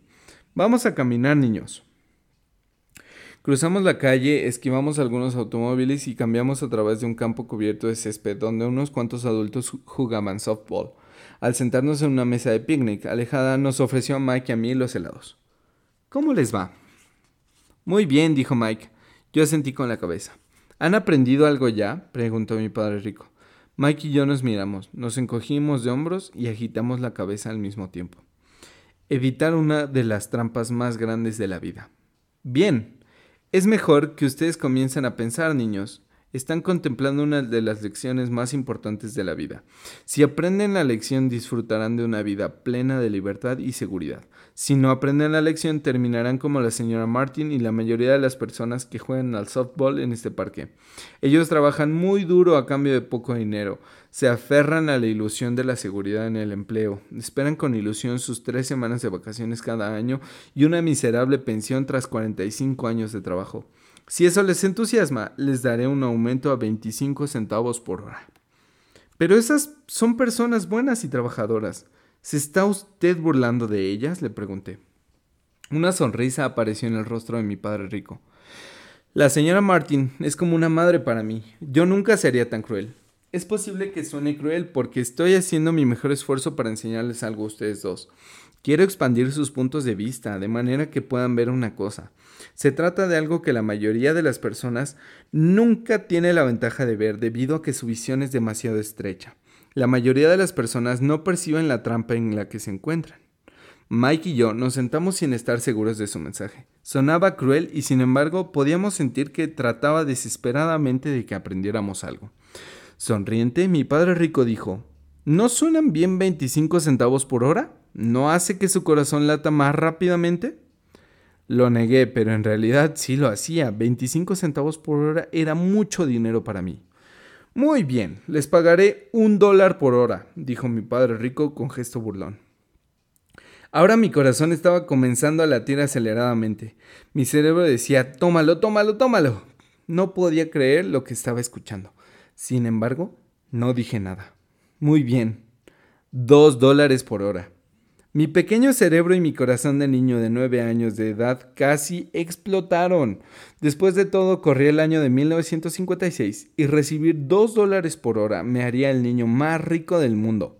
No podía imaginar ganar tanto dinero. Quería decir sí, quería cerrar el trato, podía haber una bicicleta nueva, un guante de béisbol nuevo y la adoración de mis amigos cuando les enseñara el efectivo. Además de eso, Jimmy y sus amigos ricos no podrían llamarme pobre nunca más. Sin embargo, me las arreglé para que mi boca permaneciera callada. Es posible que mi cerebro se haya sobrecalentado y en él haya reventado un fusible. En lo profundo de mi ser, realmente deseaba esos dos dólares por hora. El helado se había derretido y me corría por la mano. La paleta se había terminado y bajo el palillo había una mezcla pegajosa de vainilla y chocolate que las hormigas estaban disfrutando. Mi padre rico miraba a los dos niños que lo observaban con los ojos bien abiertos y los cerebros vacíos. Él sabía que nos estaba poniendo a prueba. Sabía que había una parte de nuestras emociones que querían aceptar la propuesta. Sabía que el alma de cada ser humano tiene un punto débil, lleno de necesidades que puede ser comparado. Y sabía que el alma de cada ser humano también tenía una parte fuerte y decidida que nunca podría ser comprada. Era solo cuestión de saber cuál era más poderosa. Había puesto a prueba miles de almas a lo largo de su vida él ponía a prueba las almas cada vez que entrevistaba a alguien para un empleo. Muy bien, cinco dólares por hora. Repentinamente se produjo un silencio en mi interior. Algo había cambiado. La oferta era demasiado grande y se había vuelto ridícula. No había muchos adultos que ganaran más de 5 dólares por hora en 1956. La tentación desapareció y se produjo la calma. Lentamente volteé a mirar a la izquierda para ver a Mike. Él me miró. La parte débil y necesitada de mi alma estaba en silencio. La que no tenía precio se apoderó de mí. Se produjo una calma y una certeza sobre el dinero en mi cerebro y en mi alma. Yo sabía que Mike también había alcanzado ese punto. Bien, dijo suavemente mi padre rico. La mayoría de las personas tienen un precio, y tienen un precio debido a las emociones humanas llamadas miedo y codicia. En primer lugar, el miedo a quedarnos sin dinero nos motiva a trabajar duro y una vez que recibimos nuestro cheque, la codicia y el deseo nos hace pensar en todas las cosas maravillosas que el dinero puede comprar. De esa manera se establece un patrón. ¿Qué patrón? pregunté. El patrón de levantarse, ir a trabajar, pagar las cuentas, levantarse, ir a trabajar, pagar las cuentas. Su vida son guiadas para siempre por dos emociones, el miedo y la codicia. Si les ofrecen más dinero, ellos continúan el ciclo e incrementan sus gastos. A eso le llamo la carrera de la rata. ¿Hay otra manera? preguntó Mike. Sí, dijo suavemente mi padre rico, pero solo unas cuantas personas la encuentran. ¿Y cuál es esa manera? preguntó Mike. Eso es lo que espero que ustedes descubran mientras trabajan y estudien conmigo. Esa es la razón por la que eliminé toda forma de pago. ¿Alguna pista? preguntó Mike. Estamos cansados de trabajar duro, especialmente a cambio de nada. Bien, el primer paso consiste en decir la verdad, dijo mi padre rico. No hemos estado mintiendo, señalé. Yo no dije que ustedes estuvieran mintiendo, solo afirmaré que hay que decir la verdad, reviró mi padre rico. ¿La verdad acerca de qué? le pregunté. Sobre cómo se sienten, dijo mi padre rico. No tienen que decírselo a nadie más, solo ustedes mismos. ¿Quiere decir que la gente que está en este parque, la gente que trabaja para usted, la señora Martin, no lo hacen? le pregunté. Lo dudo, dijo mi padre rico. En vez de eso, sienten miedo de no tener dinero. En lugar de enfrentar el miedo, reaccionan sin pensar. Reaccionan emocionalmente en vez de utilizar sus mentes dijo mi padre rico dando un golpecito suave en nuestras cabezas. Luego tienen unos cuantos dólares en las manos y nuevamente las emociones de alegría, deseo y codicia se apoderan de ellos y otra vez reaccionan en lugar de pensar. Así que sus emociones constituyen sus pensamientos, dijo Mike. Correcto, dijo mi padre rico. En vez de decir la verdad sobre cómo se sienten, reaccionan a su sentimiento y no piensan. sienten el miedo, van a trabajar con la esperanza de que el dinero eliminará el miedo y, pero no es así. El miedo los tortura y vuelven a ir a trabajar con la esperanza de que el dinero calmará sus miedos y nuevamente no lo hace. El miedo los tiene en esa trampa de trabajar, ganar dinero, trabajar, ganar dinero, esperando a que el miedo desaparezca. Sin embargo, cada mañana al levantarse, ese viejo miedo se despierta con ellos. Para millones de personas, ese miedo los mantiene despiertos durante toda la noche y les provoca una velada de inquietud y preocupación. De manera que se levantan y van a trabajar con la esperanza de que el cheque de su salario eliminará el miedo que corroe su alma. El dinero dirige sus vidas y ellos se niegan a decir la verdad. El dinero controla sus emociones y por lo tanto sus almas. Mi padre rico se sentó en silencio y dejó que asimiláramos sus palabras. Mike y yo escuchamos lo que nos dijo, pero no comprendimos totalmente en realidad a qué se refería. Yo solo sabía que a menudo me había preguntado por qué los adultos se apuraban tanto para ir a trabajar. No parecía ser muy divertido y nunca parecían estar contentos, pero algo los mantenía apresurados. Una vez que se dio cuenta de que habíamos entendido tanto como era posible, mi padre rico dijo, Yo quiero que ustedes eviten esa trampa, chicos.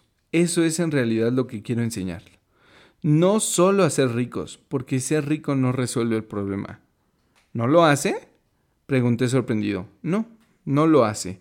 Déjenme terminar con la otra emoción, que es el deseo. Algunos le llaman codicia, pero yo prefiero llamarle deseo. Es perfectamente normal desear algo mejor, más bonito, más divertido o emocionante. De manera que la gente también trabaja por dinero debido al deseo. Ellos desean tener dinero por la alegría que creen que pueden comprar. Sin embargo, la alegría que el dinero proporciona a menudo dura poco y pronto necesitan más dinero para obtener más alegría, más placer, más comodidad, más seguridad. Por eso siguen trabajando y creen que el dinero aliviará sus almas que están atormentadas por el miedo y el deseo. Pero el dinero no puede hacer eso. ¿Incluso la gente rica? preguntó Mike. Incluso la gente rica, dijo mi padre rico. De hecho, la razón por la que muchas personas ricas son ricas no es debido al deseo, sino al miedo. Ellos realmente creen que el dinero puede eliminar ese miedo de no tener dinero, de ser pobre por lo que amasan grandes fortunas solo para darse cuenta que el miedo empeora.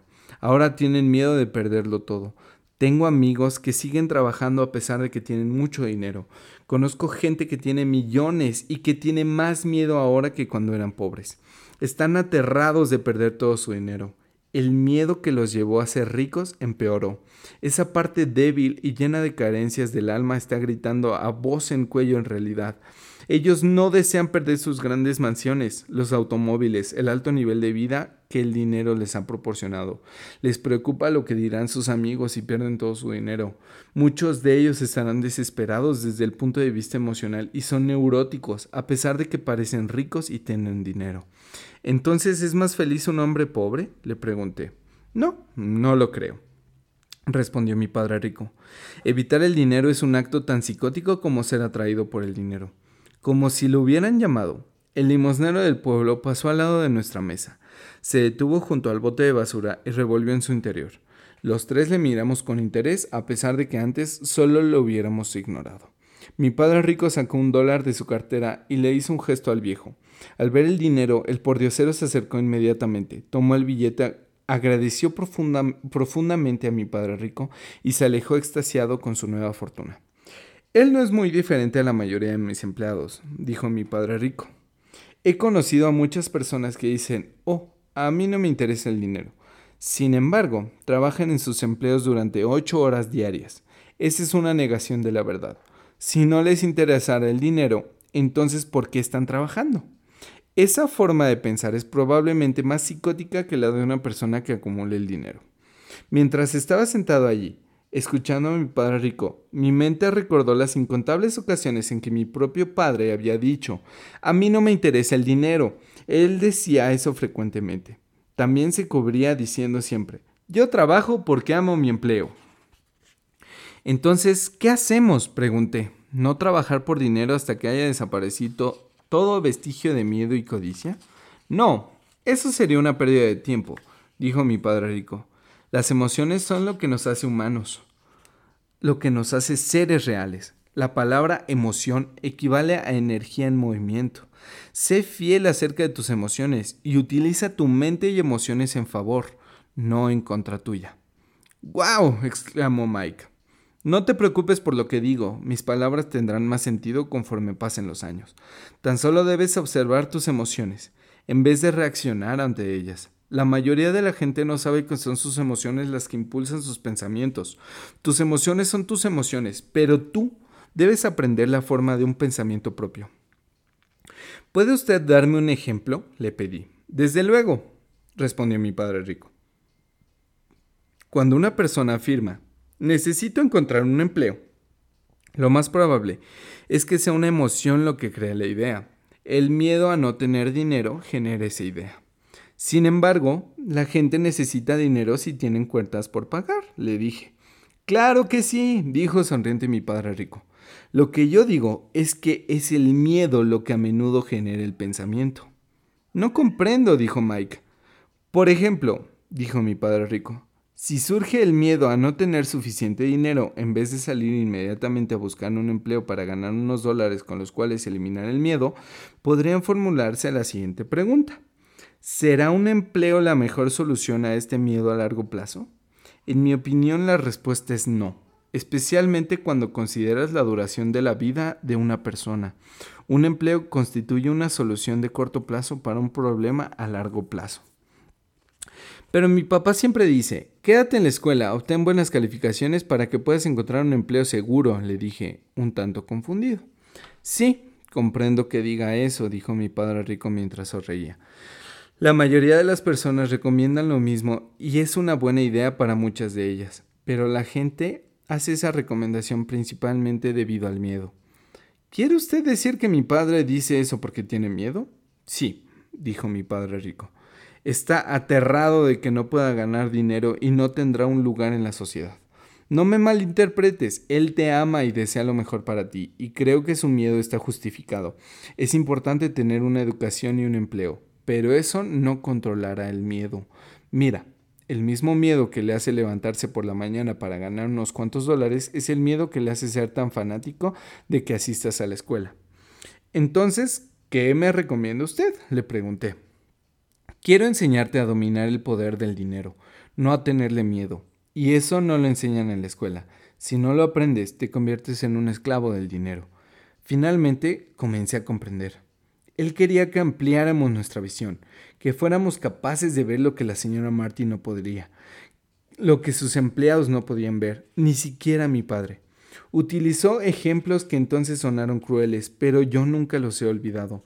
Mi visión se expandió ese día y pude comenzar a ver la trampa que espera la mayoría de las personas. Mira, todos somos empleados en última instancia. Simplemente trabajamos en niveles diferentes, dijo mi padre rico.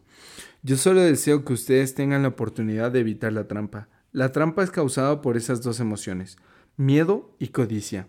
Utilícenlas en su favor, no en su contra. Eso es lo que quiero enseñarles. No estoy interesado en enseñarles cómo hacer una montaña de dinero. Eso no controla ni el miedo ni el deseo. Si no logras controlar el miedo y el deseo y te vuelves rico, serás solamente un esclavo bien pagado. Entonces, ¿cómo evitamos la trampa? le pregunté. La principal causa de la pobreza o de las dificultades financieras es el miedo y la ignorancia, no la economía o el gobierno de los ricos. Es un miedo e ignorancia autoinfligidos lo que mantiene atrapada a la gente. Así que ustedes vayan a la escuela y obtengan sus títulos universitarios. Yo les enseñaré cómo mantenerse fuera de la trampa. Las piezas del rompecabezas estaban apareciendo. Mi padre bien educado recibió una gran instrucción e hizo una gran carrera, pero la escuela no le enseñó cómo manejar el dinero o sus miedos. Me quedó claro que yo podía aprender cosas diferentes e importantes de mis dos padres. Ha estado hablando acerca del miedo a no tener dinero, pero ¿cómo afecta eso nuestro pensamiento, el deseo de tener dinero? preguntó Mike. ¿Cómo se sintieron cuando los tenté con un aumento de sueldo? ¿Notaron cómo crecía su deseo? Lo aceptamos. Al no ceder ante sus emociones, fueron capaces de retrasar sus reacciones y pensar. Eso es lo más importante. Siempre tendremos emociones de miedo y codicia. A partir de ahora, es muy importante que ustedes utilicen sus emociones para su ventaja y para el largo plazo, y no simplemente dejar que sus emociones los controlen al controlar su pensamiento. La mayoría de las personas utilizan el miedo y la codicia en contra de sí mismos. Este es el principio de la ignorancia. La mayor parte de las personas pasan sus vidas persiguiendo el cheque del salario, el aumento de sueldo y la seguridad en el empleo, debido a que sus emociones de deseo y miedo sin realmente cuestionarse a dónde los conducen sus pensamientos controlados por las emociones. Es como la imagen de un burro que jala una carreta con su dueño balanceando una zanahoria frente a su nariz. El propietario del burro puede ir a donde quiere ir, pero el burro está persiguiendo una ilusión. Mañana solo habrá otra zanahoria para el burro. ¿Quieres decir que cuando comience a imaginar un nuevo guante de béisbol, dulces y juguetes, eso era como la zanahoria para el burro? preguntó Mike. Sí, y conforme te haces más viejo, tus juguetes se vuelven más caros. Un nuevo coche, un yate, una gran casa para impresionar a tus amigos, dijo mi padre rico con una sonrisa. El miedo te hace salir por la puerta y el deseo te llama, te seduce para que te acerques a las rocas. Esa es la trampa. Entonces, ¿cuál es la respuesta? preguntó Mike. Lo que intensifica el miedo y el deseo es la ignorancia. Esta es la razón por la que las personas con mucho dinero a menudo tienen más miedo conforme se hacen más ricas. El dinero es la zanahoria, la ilusión. Si el burro pudiera ver la totalidad de la imagen, posiblemente volvería a pensar la opción de perseguir la zanahoria. Mi padre rico explicó a continuación que la vida humana es una lucha entre la ignorancia y la iluminación. Explicó que una vez que una persona deja de buscar información y conocimiento de sí mismo, la ignorancia se apodera de ella. Esa lucha es una decisión momento a momento, aprender para abrir o cerrarla propiamente. Mira, la escuela es muy, muy importante. Vas a la escuela a aprender una habilidad o profesión y de esa manera convertirte en un miembro que apoye algo a la sociedad. Cada cultura necesita maestros, doctores, artistas, cocineros, hombres de negocios, oficiales de policía, bomberos, soldados. Las escuelas los capacitan con el fin de que nuestra cultura crezca y florezca, dijo mi padre rico. Desafortunadamente para muchas personas la escuela es el fin, no el principio. Se produjo un largo silencio. Mi padre rico estaba sonriendo. Yo no comprendí todo lo que dijo ese día.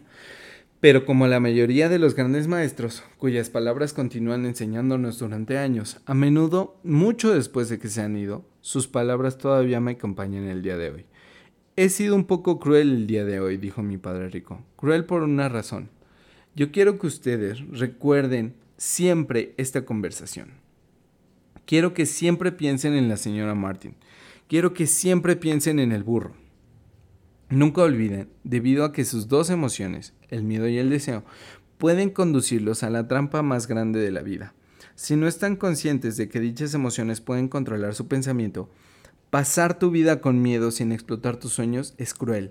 Trabajar duro para ganar dinero y pensar que el dinero te permitirá comprar cosas que te harán feliz también es cruel. Despertar a la mitad de la noche aterrado por las cuentas por pagar es una forma horrible de vivir. Vivir una vida definida en función de la cantidad que aparece en tu cheque de sueldo no es realmente vivir. Pensar que un empleo te hará sentir seguro es mentirte a ti mismo. Eso es cruel y esa es la trampa que tú debes evitar de ser posible. Yo he visto la manera en que el dinero gobierna la vida de las personas. No dejes que eso te ocurra. Por favor, no dejes que el, que el dinero gobierne tu vida. Una pelota rodó debajo de nuestra mesa. Mi padre rico la levantó y la arrojó a los jugadores. ¿Y qué tiene que ver la ignorancia con la codicia y el miedo? pregunté. La ignorancia sobre el dinero es lo que causa tanta codicia y miedo, dijo mi padre rico. Déjame poner algunos ejemplos. Un doctor que desea ganar más dinero para mantener mejor a su familia eleva sus honorarios. Al elevar sus honorarios hace que el cuidado de la salud sea más caro para todos. Ahora bien, eso causa más daño a la gente pobre, por lo que los pobres tienen peor salud que aquellos que tienen dinero. Dado que los doctores elevan sus honorarios, los abogados incrementan los suyos. Como los abogados incrementan sus honorarios, los maestros de escuela quieren un aumento, lo que incrementa nuestros impuestos, etc.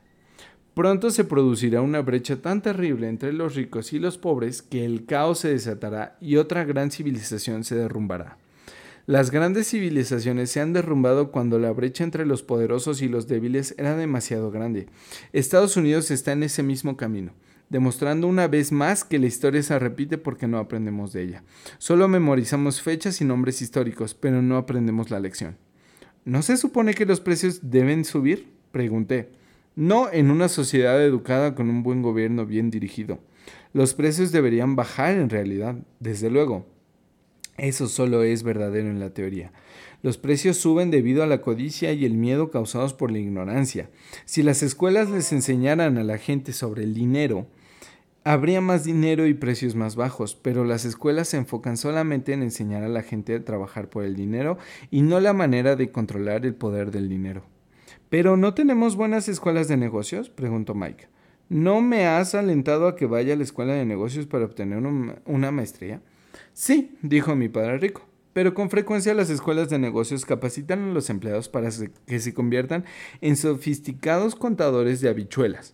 Dios impida que un contador de habichuelas se apodere de un negocio.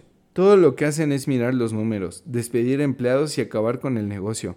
Yo lo sé porque contrato contadores de habichuelas. En todo lo que piensan es en recortar los gastos y elevar los precios, lo que ocasiona más problemas. Es importante contar las habichuelas. Me gustaría que más personas los vieran, pero tampoco constituye la imagen completa. Agregó enfadado mi padre rico. Entonces, ¿existe una respuesta? preguntó Mike. Sí, dijo mi padre rico. Aprende a utilizar tus emociones para pensar. No pienses con tus emociones. Cuando los muchachos dominan sus emociones, primero, al aceptar trabajar gratis, me doy cuenta que hay esperanza. Cuando resistieron sus emociones al tentarles con más dinero, nuevamente estaban aprendiendo a pensar a pesar de la carga emocional. Ese es el primer paso. ¿Por qué es tan importante ese primer paso? pregunté. Bien, eso te corresponde averiguarlo a ti. Si desean aprender, los llevaré al terreno espinoso. Se trata del lugar que casi todos los demás evitan. Yo los llevaré al lugar donde la mayoría de la gente tiene miedo de visitar. Si vienen conmigo, abandonarán la idea de trabajar por dinero y aprenderán a hacer que el dinero trabaje para ustedes. ¿Y qué obtendremos a cambio si vamos con usted? ¿Qué si aceptamos aprender de usted? ¿Qué obtendremos? le pregunté. Lo mismo que Brian Rabbit, dijo mi padre, liberarse del Tar Baby. ¿Existe un terreno espinoso? pregunté. Sí, dijo mi padre rico. El terreno espinoso es nuestro miedo y nuestra codicia. Vencer al miedo y enfrentar nuestra codicia, nuestras debilidades, nuestras necesidades, es la manera de salir de él, y el camino es por medio de la mente, al escoger nuestros pensamientos. ¿Escoger nuestros pensamientos? preguntó Mike intrigado. Sí, Escoger lo que pensamos en vez de reaccionar a nuestras emociones. En vez de simplemente levantarte e ir a trabajar para resolver tus problemas, solo porque el miedo a no tener dinero para pagar tus cuentas te asusta. Pensar consciente en tomar el tiempo necesario para formularte una pregunta como ¿trabajar más duro constituye la mejor solución a este problema?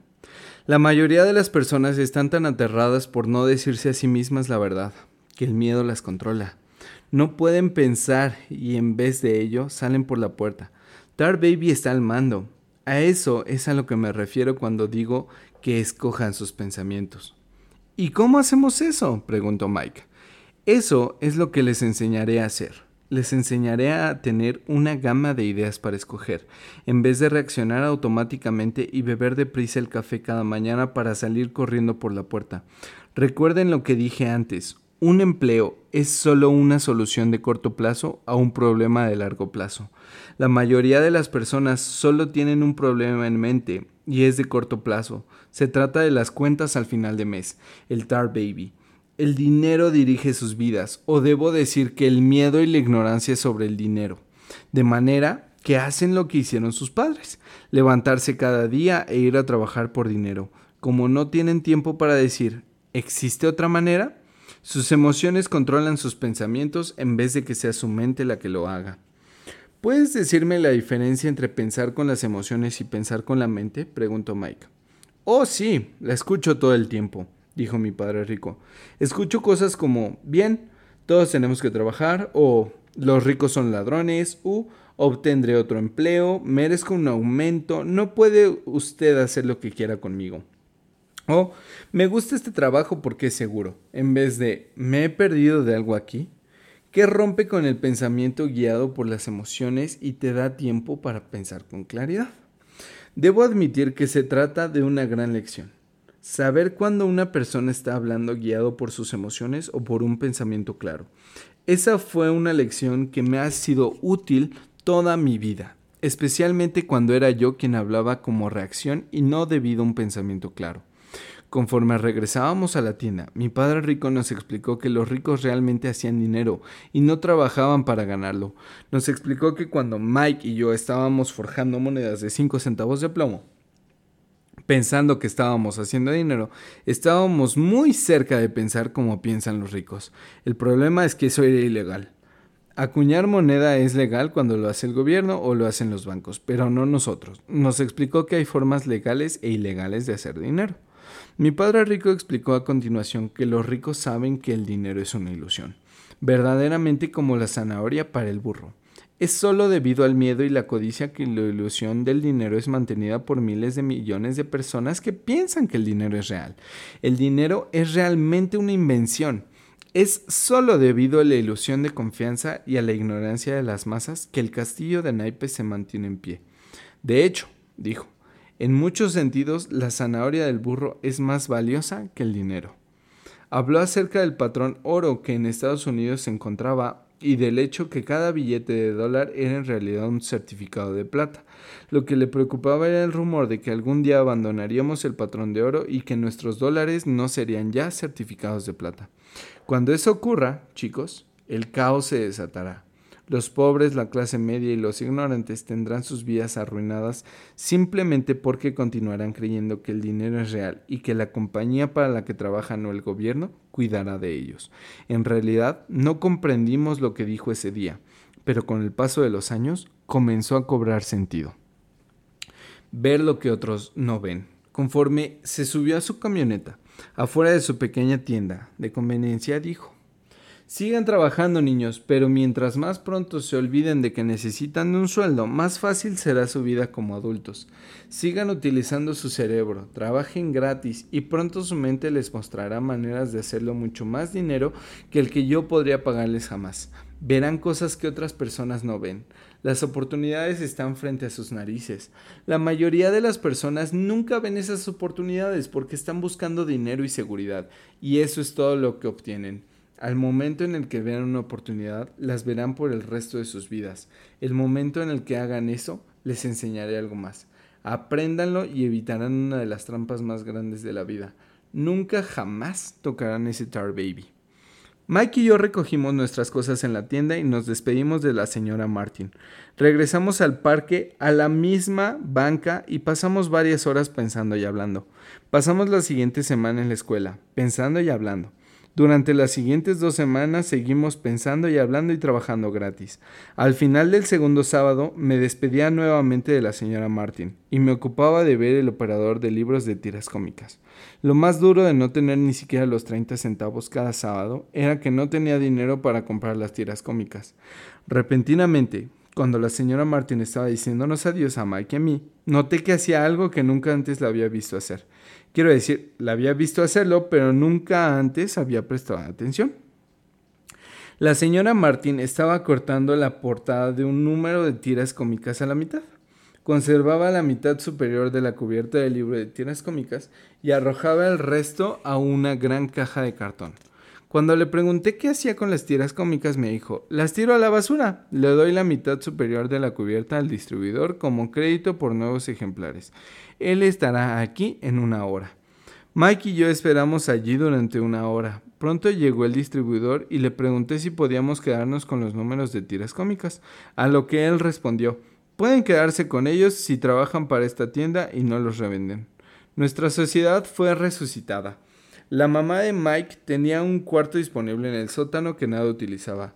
Lo limpiamos y comenzamos a apilar cientos de tiras cómicas en ese cuarto. Pronto nuestra biblioteca de tiras cómicas estaba abierta al público. Contratamos a la hermana menor de Mike, a quien le encantaba estudiar, para que fuera nuestra bibliotecaria. Ella le cobraba 10 centavos a cada niño por la admisión a la biblioteca, que estaba abierta de 2.30 a 4.30 todos los días después de la escuela. Los clientes, los niños del vecindario, podían leer tantas tiras cómicas como pudieran en dos horas. Era una ganga para ellos, dado que cada, cada tira cómica les costaba 10 centavos y ellos podían leer 5 o 6 en dos horas. La hermana de Mike revisaba a los niños al salir para asegurarse de que no estaban tomando prestados los números de tiras cómicas. También llevaba la contabilidad anotando cuántos niños acudían diariamente, quiénes eran y qué comentarios tenían. Mike y yo promediamos 9.50 dólares por semana durante un periodo de tres meses. Le pagamos a un dólar a la semana a su hermana y le permitíamos leer las tiras cómicas gratis, lo que rara vez hacía porque siempre estaba estudiando. Mike y yo mantuvimos nuestro acuerdo de trabajar en la tienda todos los sábados y recolectar todas las tiras cómicas de diferentes tiendas. Mantuvimos nuestro acuerdo con el distribuidor de no vender las tiras cómicas. Las quemamos una vez que, no estaban, que estaban muy estropeadas. Tratamos de abrir otra sucursal, pero nunca encontramos a alguien tan dedicado como la hermana de Mike en quien pudiéramos confiar. A edad temprana descubrimos lo difícil que es conseguir buenos empleados. Tres meses después de que abrimos la primera biblioteca, se desató una pelea en el cuarto. Algunos camorristas de otro vecindario entraron a la fuerza y comenzaron el pleito. El papá de Mike sugirió que cerráramos el negocio, de manera que cerramos nuestro negocio de tiras cómicas y dejamos de trabajar los sábados en el pequeño supermercado. De cualquier manera, mi padre rico estaba emocionado porque tenía nuevas cosas que quería enseñarnos. Habíamos aprendido a hacer que el dinero trabajara para nosotros. Al no recibir pago por nuestro trabajo en la tienda, nos vimos obligados a usar nuestra imaginación para identificar una oportunidad para hacer dinero. Al comenzar nuestro propio negocio, la biblioteca de tiras cómicas, estábamos en control de nuestras finanzas, sin depender de un empleador.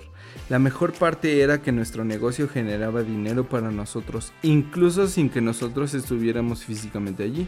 Nuestro dinero trabajaba para nosotros. En vez de pagarnos con dinero, mi padre rico nos había dado mucho más. Bueno, pues esto fue el primer capítulo, eh, bueno, la lección 0, el, el, prefacio y la lección 1 de Padre Rico. Los espero la próxima semana para el segundo capítulo. Y por favor, si te gustó la forma en, la que leo eh, o, necesitas que acelere o que disminuya la velocidad, por favor házmelo saber. Eh, regálame un mensaje, estoy como Rodrigo exitosamente o exitosamente podcast en cualquiera de las redes sociales, ¿va? Cuídate mucho, muchas gracias y hasta la próxima.